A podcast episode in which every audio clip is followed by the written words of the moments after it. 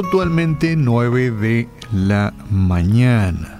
Y en este espacio siempre reflexionamos, tocamos algún punto o algún tema que no tenemos la más mínima de las dudas es de beneficio para quienes nos escuchan. Hoy un tema sencillo, un tema muy práctico, pero un tema muy difícil o de difícil realización.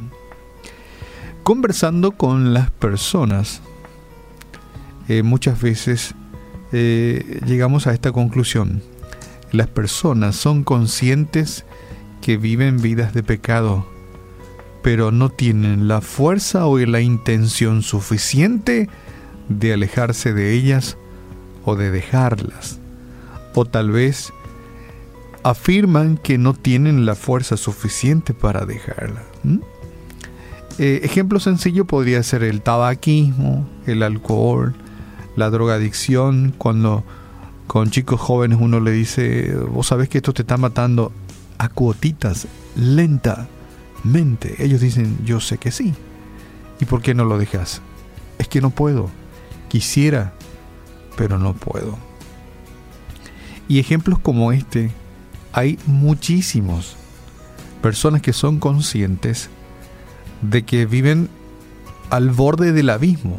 Es más, corre riesgo de perder la vida. Pero no obstante, no saben cómo dejarlos salirse de ellas o abandonarlos. En Mateo capítulo 5 del verso 29 encontramos, si tu ojo derecho te es ocasión de caer, sácalo. La primera vez que yo leí este texto dije yo, híjole, quítame la cabeza, la oreja, todo lo que hay las manos, el dedo, ¿verdad?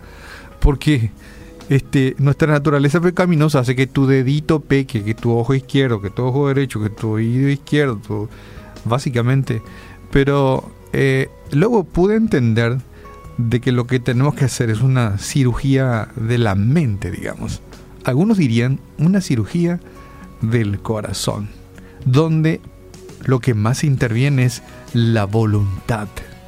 Y esta es la palabra clave, la voluntad.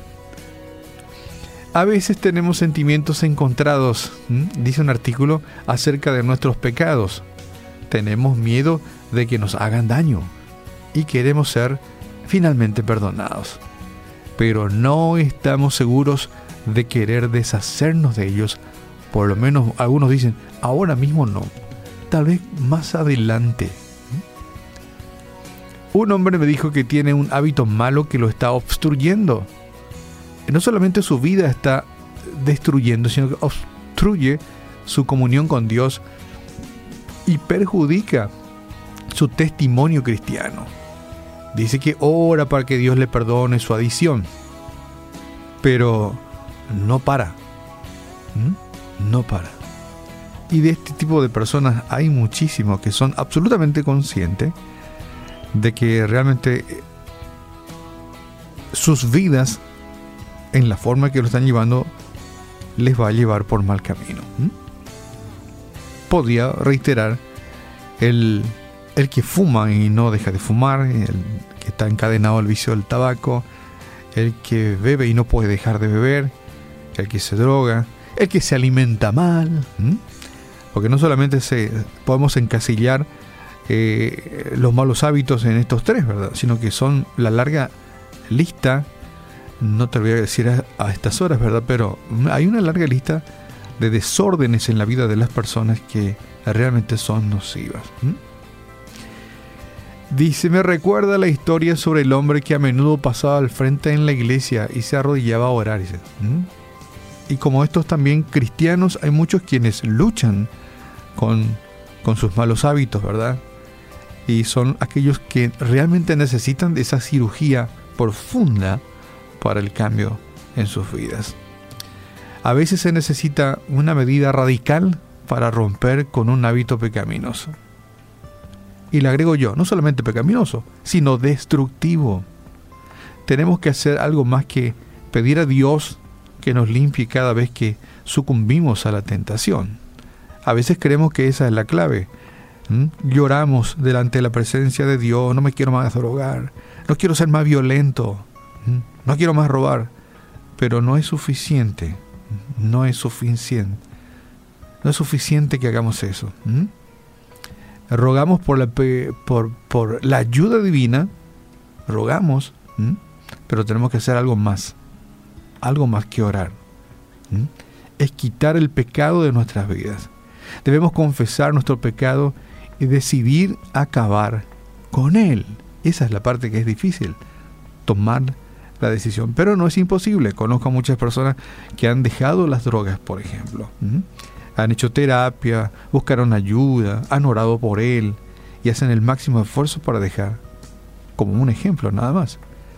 Luego debemos alimentar nuestra mente con la palabra de Dios y hacer todo lo que podamos para permanecer alejados de la gente tóxica, de la gente que no desea tu bien, sino que al contrario quiere acercarte más y más a las actitudes destructivas y los lugares donde te tientan a pecar.